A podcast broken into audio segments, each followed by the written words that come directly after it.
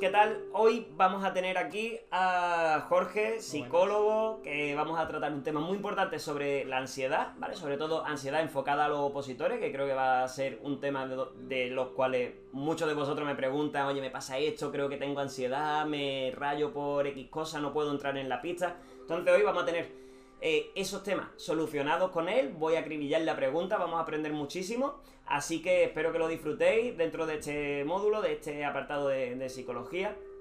Y, listo, cualquier dudita que tengáis, ya sabéis, me la hacéis llegar, se la hacemos y le echamos el muerto encima y que la responda cuando él pueda. Así que nada, pues Jorge, bueno, preséntate primero antes de nada, para saber quién eres, por qué estás aquí y, qué es lo que vamos a hablar hoy un poquito sobre eso. Pues bueno, bueno, pues soy psicólogo, como tú bien has dicho, y también opositor a la Policía Nacional. Así que nos conocemos porque tú eres mi entrenador, ¿no? De la física, entre otras cosas. Así que nada, me pediste ayuda en este tema y digo, bueno, pues me parece interesante hablar sobre este tema, ¿no?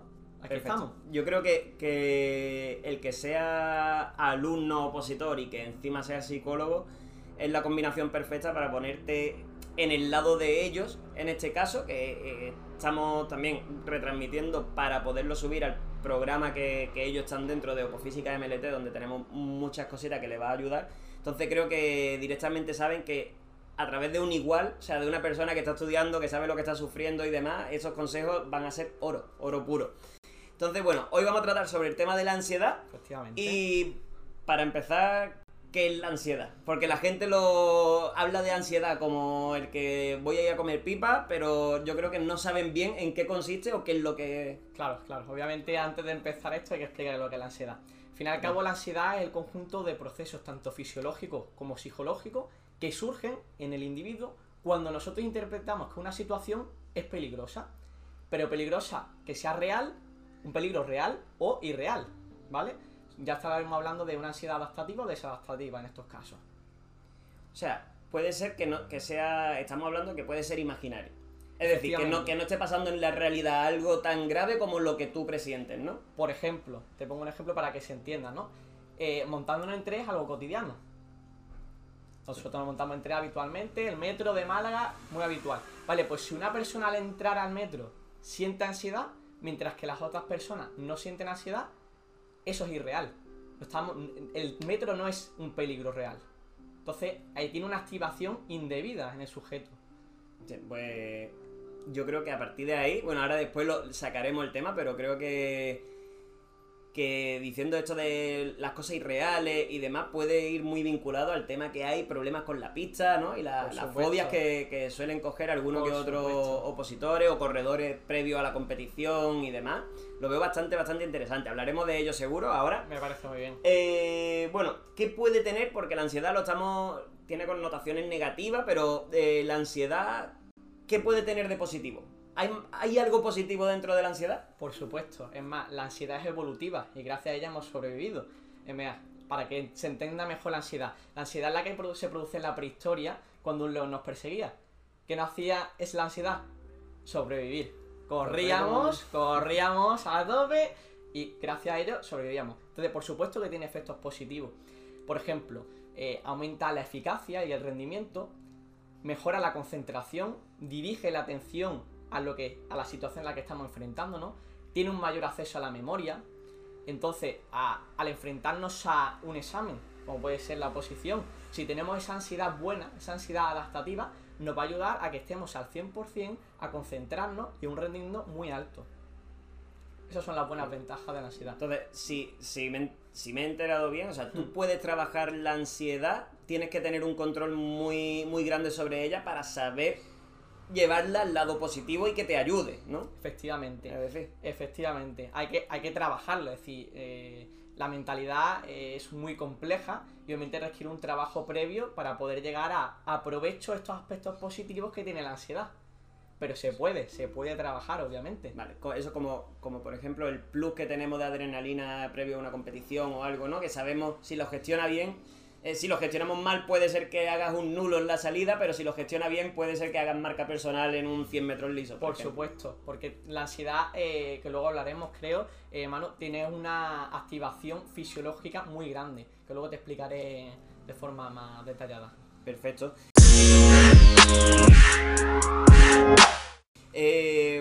fisiológicamente, ya que lo has mencionado, ¿cómo podemos saber que tenemos ansiedad? O sea, ¿hay algo que tú veas a una persona y digas, hostia, pues esta persona me está dando todas las pautas necesarias para saber que a lo mejor lo que le pasa es que tiene ansiedad? Bueno, hay algunos síntomas generales y los vamos a mencionar, ¿no? Eh, la ansiedad produce cambios en nuestro cuerpo. Entonces, ¿qué ocurre? Pues, por ejemplo, en la vista se dilatan las pupilas. ¿Para qué? Para ver más. Es decir, si queríamos huir de ese tigre antiguo, tenemos que ver todo el terreno para saber a dónde, si me puedo subir a un árbol, si me puedo esconder en un lado, o si encontraba un arma, etc. También aumenta la frecuencia cardíaca. ¿Por qué? Es decir, el, el corazón cuando te lo notas este de pum, pum, pum, Sí. pum, que, que lo notas vivo, eh, bueno, pues al fin y al cabo es porque mandan más oxígeno y nutrientes a toda la musculatura. Se segregan hormonas, por ejemplo, como la adrenalina y la noradrenalina, que sirve para estar más atentos y más activos. Eh, la broncodilatación, se producen más respiraciones, para lo mismo que te he dicho antes, para que entre más oxígeno. Entonces, hay unos cambios fisiológicos importantes. Todo ello que si se lleva a la parte positiva, no, en un 1000, por ejemplo, nos va a permitir eh, dar un sprint final. Es decir, esos 200 metros que siempre hablamos de a tope, a tope. Pues si generamos esa adrenalina, al fin y al cabo vamos a ir a tope porque la musculatura está irrigada completamente de sangre, llena de oxígeno y nutrientes. Pues súper interesante, Muy tío. interesante. Y el cuerpo humano eh, sabe lo que, como estábamos hablando, ¿no? La- se adapta a cada momento, aunque sea mentalmente que no está el peligro, pero ostras, se está poniendo ya para que veas mejor, para que respires mejor, para que el corazón vaya ya haya calentado y tenga las pulsaciones arriba y tire y tire para adelante. Efectivamente. Eso es bastante, bastante complejo, la verdad. ¿Cuándo dejaría, como has estado comentando antes, cuándo dejaría la ansiedad de ser adaptativa? Porque has dicho que se va adaptando, ¿no? Que, que suele emplearse, o sea, eh, eh, se adapta para según la consecuencia que tenga, para todos los objetivos, y dependiendo de, de el momento que se encuentre, pero ¿cuándo dejaría de ser adaptativa? Efectivamente, es una buena pregunta, porque siempre tenemos un polo y luego el polo contrario. Cuando hablamos de una ansiedad adaptativa, normalmente es un periodo de tiempo, se produce toda esta activación que te he mencionado. Eh, ¿Por qué? Pues porque nos enfrentamos a esa situación. ¿Cuándo dejas eh, de ser adaptativa y se convierte en desadaptativa? Pues justamente cuando eh, tu cuerpo está mucho tiempo a largo plazo activo. Entonces, ¿qué ocurre? Que todos estos beneficios de los que te he hablado justamente se vuelven contra ti, porque se deteriora tu cuerpo, porque estás haciendo un sobreuso de tu cuerpo, tu cuerpo no está preparado para mantenerte en una ansiedad tanto tiempo. Entonces, la concentración la pierdes, la atención la pierdes. El efecto fisiológico, ya tien- sientes cansancio, porque todo lo, la potencia que te ha dado antes, luego te viene, eh, o sea, tu cuerpo Efecto está preparado, rebote. claro, efecto rebote, tu cuerpo tiene, pues oye, eh, cinco días de ansiedad fuerte de te aguanto bien, pero luego, claro, el cuerpo también eh, se cansa, entonces ya empieza a ser desadaptativa. Estamos hablando entonces, bueno, esto también eh, ya me meto un poco en mi campo, Sí, esto pasa exactamente igual con el aspecto físico. Es decir, un error muy común, tanto en posibles entrenadores como en atletas que se preparan por libre, opositores que se preparan por libre, sin tener un profesional que te esté llevando, entendemos que le estamos metiendo una ansiedad muscular, ¿no? En este caso hablando un poco, un estrés metabólico puro y duro, estamos cargando, o sea, todas las semanas más entreno, más entreno, más entreno, el cuerpo, aunque creamos que no, está pillando esa, lo que ahora mismo estamos hablando como ansiedad, estamos pillando ese un agobio, estrés, un estrés ese muscular, sí. y llega un momento donde tu rendimiento baja. Aunque tú quieras ya recuperarlo, o sea, tu rendimiento va a ir bajando. Y estamos hablando de que mentalmente también te pasa eso. O sea, Exactamente. necesitamos meterle nuestras pautas de descanso y demás.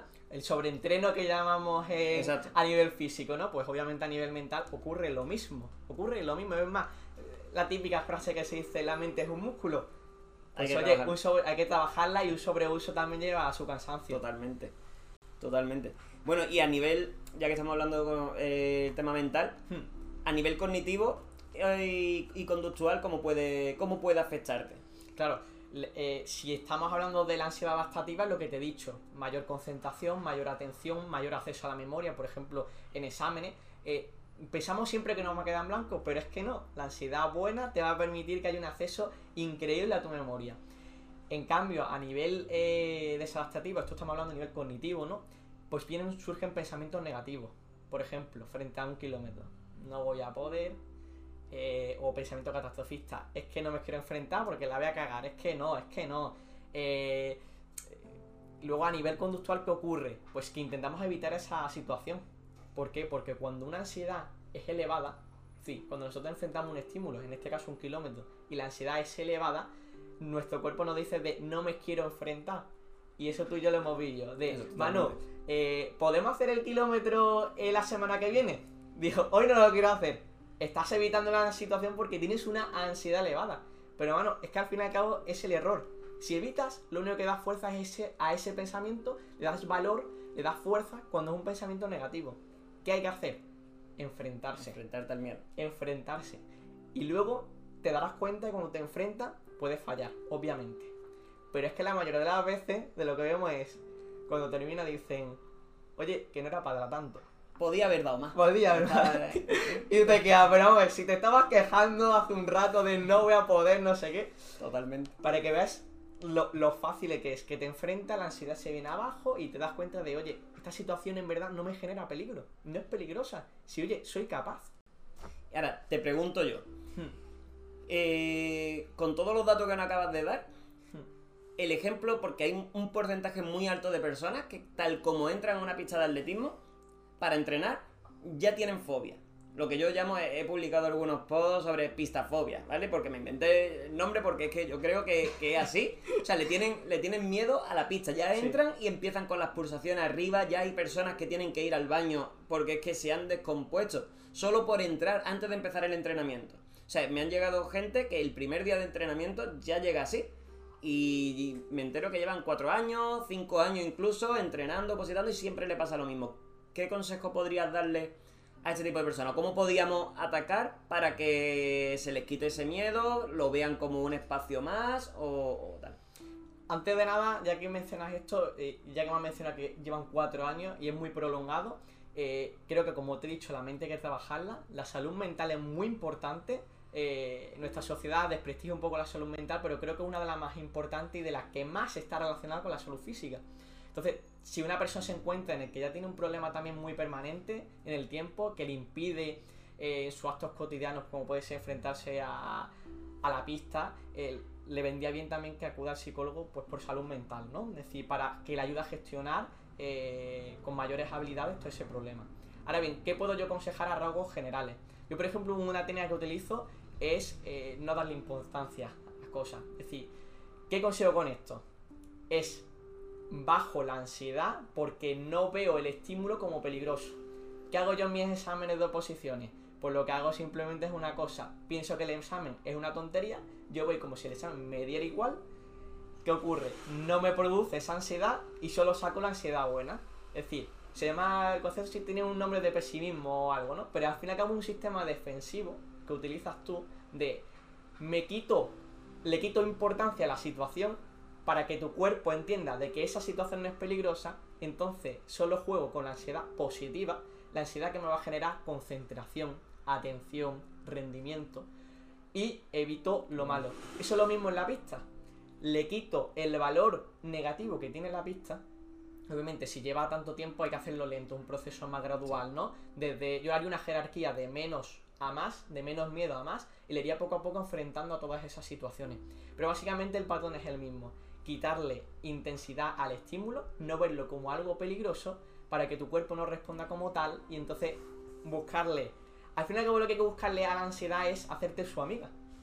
Es al miedo ese hay que hacerte su amigo, abrazarlo, es un poco metafórico, ¿no? Pero hay que abrazarlo y decirle, solo quiero lo bueno de ti. Claro. Lo malo no lo quiero, lo malo no lo quiero. Llévate, vete lo malo que se vaya. Efectivamente. Eso es. Efectivamente. Pues eh, eh, está genial porque es verdad que cuando empiezas a, a quitarle importancia, pues te quedas con, en este caso hablando de la parte física, de por ejemplo el miedo al mil, que tienen mucho de ellos y tal, como, hostia, pues no pasa nada, si hoy no llego, pues no llego, o sea, ya, ya llegaré. Que empiecen con pensamientos de ese tipo de, o sea, esto es una carrera de fondo, es una carrera a largo plazo, no vayamos a pretender que desde el minuto cero ya empecemos a tener las marcas que queremos que es otro error, ¿no? Que empiezan ya pensando en, es que tengo que hacer X resultados. Efectivamente. la autoexigencia en el opositor es exagerada. Entonces siempre queremos dar a tope, pero es que justamente a lo mejor eh, tenemos que quitarnos un poquito de autoexigencia para de verdad rendir más, porque con esa autoexigencia lo único que conseguimos bloquearnos. Totalmente, totalmente. Pues súper buen ejemplo, porque es que eh, a muchas personas le, está pasando eso. Dinos eh, algunas recomendaciones o, o, ejercicios, Jorge, que, o sea, para, para todo este tema de la ansiedad, ¿qué ejercicio o qué nos recomendaría para poder tratarlo, para controlarlo, para que la ansiedad, eh, o sea, usemos, como bien has dicho, la ansiedad positiva, la parte positiva de todo esto? ¿Qué técnicas existen o qué, podrías aconsejarnos? Vale, yo lo que me he dado cuenta como opositor, ¿no? Y como persona que comparte eh, vida con otros opositores y tiempo y espacio, me di cuenta que todos vivimos en un piloto automático. ¿Qué quiero decir? Vivimos en una rutina. Una rutina de me levanto, desayuno, me voy corriendo a la biblioteca, estudio, como, vuelvo a ir a la biblioteca, eh, luego entreno corriendo. Obviamente esto es persona que no tenga que trabajar. Es decir, los contextos son muy variados eh, dentro del opositor, ¿no? Estamos hablando en rasgos generales.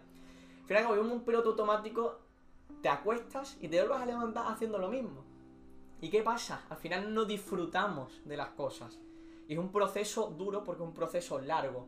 Entonces hay una meta muy larga, hay que establecer metas más pequeñitas para conseguirlo. Pero claro, si no nos damos ningún incentivo nunca, eh, se hace pesado. Es más, llega a un nivel de cansancio muy alto. Entonces yo, una cosa que, que hoy en día está bastante de moda, pero es que yo lo llevaría a la práctica, porque yo lo llevo, es el mindfulness. El mindfulness habla de la atención plena y conciencia plena al presente sin juzgar el momento, ¿no? Entonces, ejercicios que yo propongo, eh, pues por ejemplo, hay uno que me gusta muchísimo, que es saborear el momento, saborear eh, cosas cotidianas que no le prestamos atención. Por ejemplo, vienes de entrenar y te metes una ducha.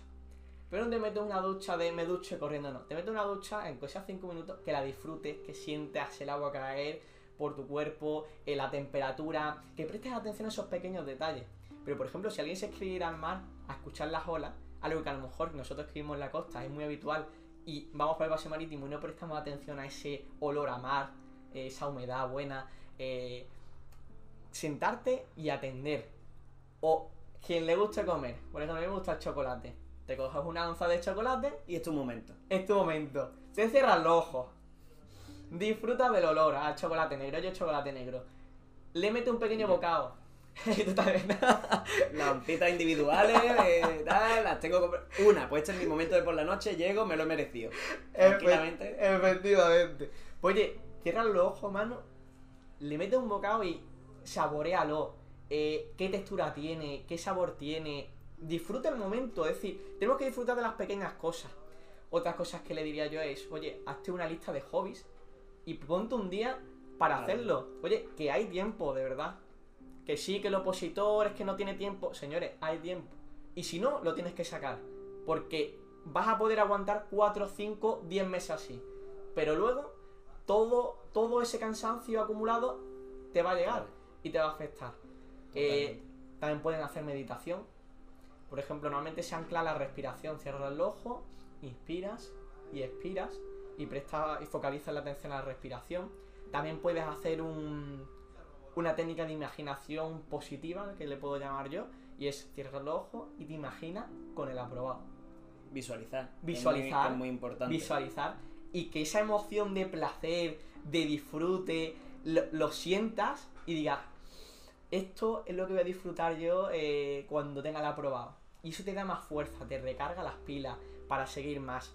Eh, yo es lo que te he dicho, me he dado cuenta de que vivimos una rutina constante y creo que hay que hacer ciertos descansos para que el opositor de verdad pueda llegar al final con las energías cargadas. Totalmente, tío. Yo pongo en, práctica de lo que, de lo que has comentado y, puedo corroborarlo y, hablar de los beneficios que tiene. Eh, de todo eso, varias pautas. Bueno, lo del chocolate es verdad que por la noche, o sea, es mi, mi momento de ya he terminado de trabajar, de tal Llego, me siento en el sofá, desconecto de tele, móvil, todo. Y, me como mi pastillita de chocolate y tal. Pero es cierto, por la mañana, eso aprendí a hacerlo hace cosa de un año y algo y lo llevo poniendo en práctica. Los dos primeros minutos cuando te levantas, eh, una especie de meditación. En este caso hay muchos tipos de meditaciones, pero yo lo hago muy express pero cierro los ojos, me quedo en la cama, pienso, estructuro mi día, tal, intento disfrutarlo y decir, venga, hoy va a ser un gran día, hoy vamos a tener buena energía, vamos a dar todo lo posible, en este caso a los alumnos, para que llegue con esa... dejo lo malo a un lado Vale. y me focalizo. Y antes de salir de la cama, o sea, eso ya tiene que estar hecho. Si pudiera eh, hacerlo durante 15 minutos con visualizaciones y demás, pues sería genial. Pero es verdad que hay veces que cuesta, los fines de semana pues se pueden hacer mejor, otros no. Y después también lo que sí hago, que funciona muchísimo, es como bien has dicho, el disfrute, en este caso has puesto el ejemplo de la playa, de tal. Yo tengo por rutina, eh, bueno, contigo tú vienes a un turno, pero en el turno de la primera hora del día, pues yo llego siempre media hora antes, me siento y me tomo mi café, mirando cómo, cómo sale el sol Vale. de- por el estadio. Y ese es mi momento para mí, donde cojo, pienso, medito un poco, me relajo y disfruto, vaya, buchito a buchito. Pero a mí eso me transmite una tranquilidad que me da energía para todo el día. Día que ya no llegue a tiempo y no tenga esa media hora para mí, para estar ahí sentado, pues ya empezamos mal.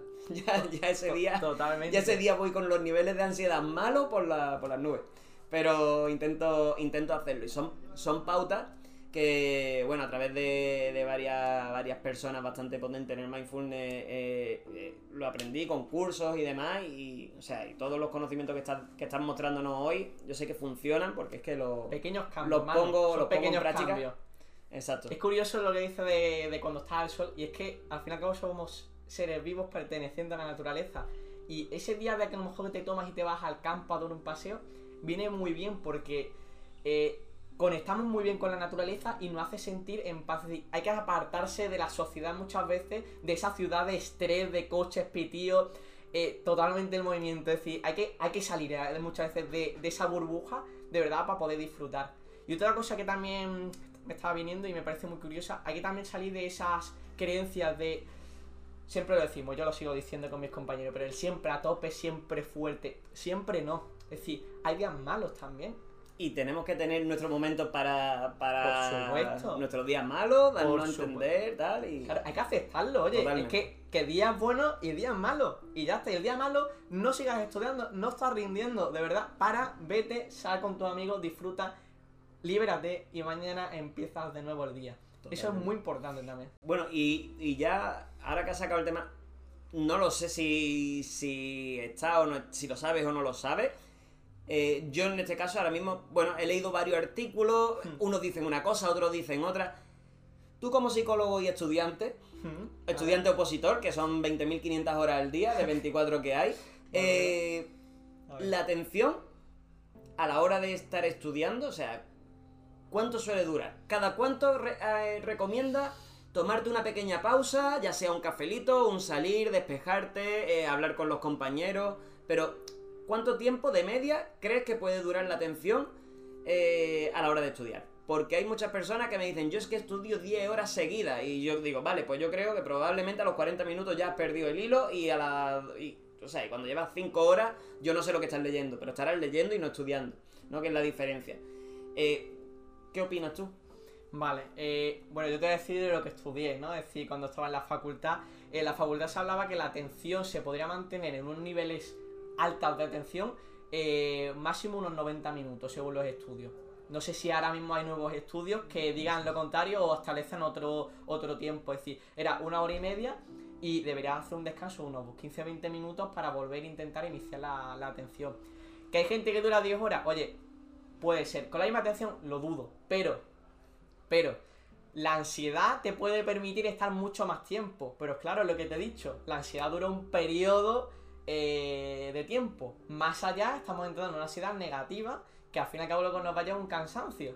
Entonces hay que buscar un equilibrio ahí, muy importante.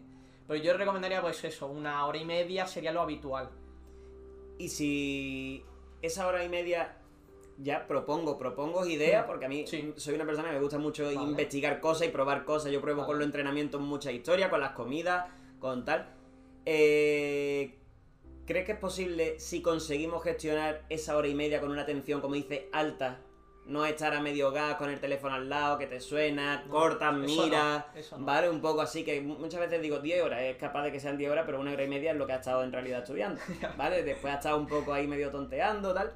Eh, si una persona consigue gestionar esa hora y media con un control de atención súper plena, ¿cuántas horas aconsejaría, por ejemplo, al día que estudiara? Ah, eh, ¿Sería posible que una persona aprenda más estudiando en torno a dos horas al día, bien empleada, eh, o sea, de luna a viernes, por ejemplo, de luna a sábado, su hora y media, dos horas a tope, que una persona que está a lo mejor 5 o 6 pero a medio hogar? Sí, por supuesto, obviamente. eh, al fin y al cabo, esto es verdad que es muy individual. Cada porque persona, sí, cada persona tiene unas capacidades, eh, obviamente atencionales, eh, de rendimiento, se le da mejor una materia u otra, entonces, obviamente, esto es muy individual. Pero, obviamente, yo con unas 6 horas productivas, ya has hecho un grandísimo trabajo en el día. Es más, con 6 horas ya te digo, ya puedes parar si has sido productivo, porque dedícate a entrenar, que por cierto, ya que se me ha olvidado mencionarlo antes, entrenar es muy bueno para aliviar la ansiedad. Es decir, hay que entrenar y tenemos la suerte de que como opositores de policía tenemos la obligación de entrenar para superar unas pruebas. Es decir, esto es muy bueno, de verdad, porque otras oposiciones de, ju- de juez o lo que sea es solo estudiar y no, nosotros entrenamos también. Disfrutemos ese momento Y que recuerde que si no pasas la física, no haces la teórica. Tiene otro año para estudiar 6, 7 y 8 horas diarias, ¿eh? Así que Efectivamente. primero va la física. Efectivamente, hay que dedicarle tiempo y bastante, eh, depende obviamente del nivel. Pero sí, eh, obviamente si eres productivo, luego dices, no se puede estar con el móvil. Vamos a ver, nos centramos en el estudio y, y ya está, que si estamos con el móvil, etcétera, al fin y al cabo estamos perdiendo tiempo, estamos desviando la atención, no nos conseguimos concentrar plenamente en el estudio. Y sí, Es que Sí, sí. es así, yo soy de las personas que más vale algo menos, pero 100% empleado en eso. O sea, focalízate, visualízate, quédate ahí, o sea, medita, haz lo que quieras, pero lo- cuando vayas a hacer algo, hazlo a tope, porque al final el ir al 20%, pues va a requerir muchísimo más tiempo para algo que podías haber hecho en una semana. O sea, calidad antes que cantidad, ¿no? Al fin y al cabo, ¿no? Exacto. Y no sé qué, ya por último, para, Sí. para ir terminando, porque es que me están saliendo de dudas que quiero, que quiero No solventarla, porque digo, ya que estamos, aprovecho y te No exprimo, nada. te exprimo como una Venga. naranja. Vamos a ello. Eh, yo soy de los que emplea mucho la lectura rápida. ¿Vale? O sea, Vale. eh, en este caso, bueno, gracias a, a varios, a varios profesionales, pues he podido. Me leo un libro de 200 o casi 300 páginas en una hora. Y con atención, es decir, atendiendo, sabiendo lo que estoy leyendo, es una lectura súper rápida, no es lineal, es otro tipo de, de metodología, se puede Vale. estudiar y demás. Y hago incluso resúmenes en ello, que ahora después cuando terminemos todo esto te, te enseñaré algunos si quieres. Venga. Y me encanta la lectura rápida. Esto yo creo que puede ser una bomba explosiva para un opositor. Porque si yo me leo 200 páginas en una hora, entendiéndola, o sea, un opositor que haya estudiado el tema podría repasarse, no sé si el temario entero, pero varios temas en dos horas se puede repasar 20.000 vueltas. Eh, ¿Conoces o sabes algo sobre la lectura rápida o algún método que le pueda que le pueda servir en la teórica? Aunque yo solamente me fijo en la física porque es mi sector, pero ya que estamos, eh, ¿podría venir, venirle bien a los opositores? La verdad que sí que te he visto muchas veces publicaciones y me las has comentado a lectura rápida. Cierto es que desconozco sobre el tema, entonces meterme sería un poco ir, ir desnudo, ¿no? Eh, no me atrevería.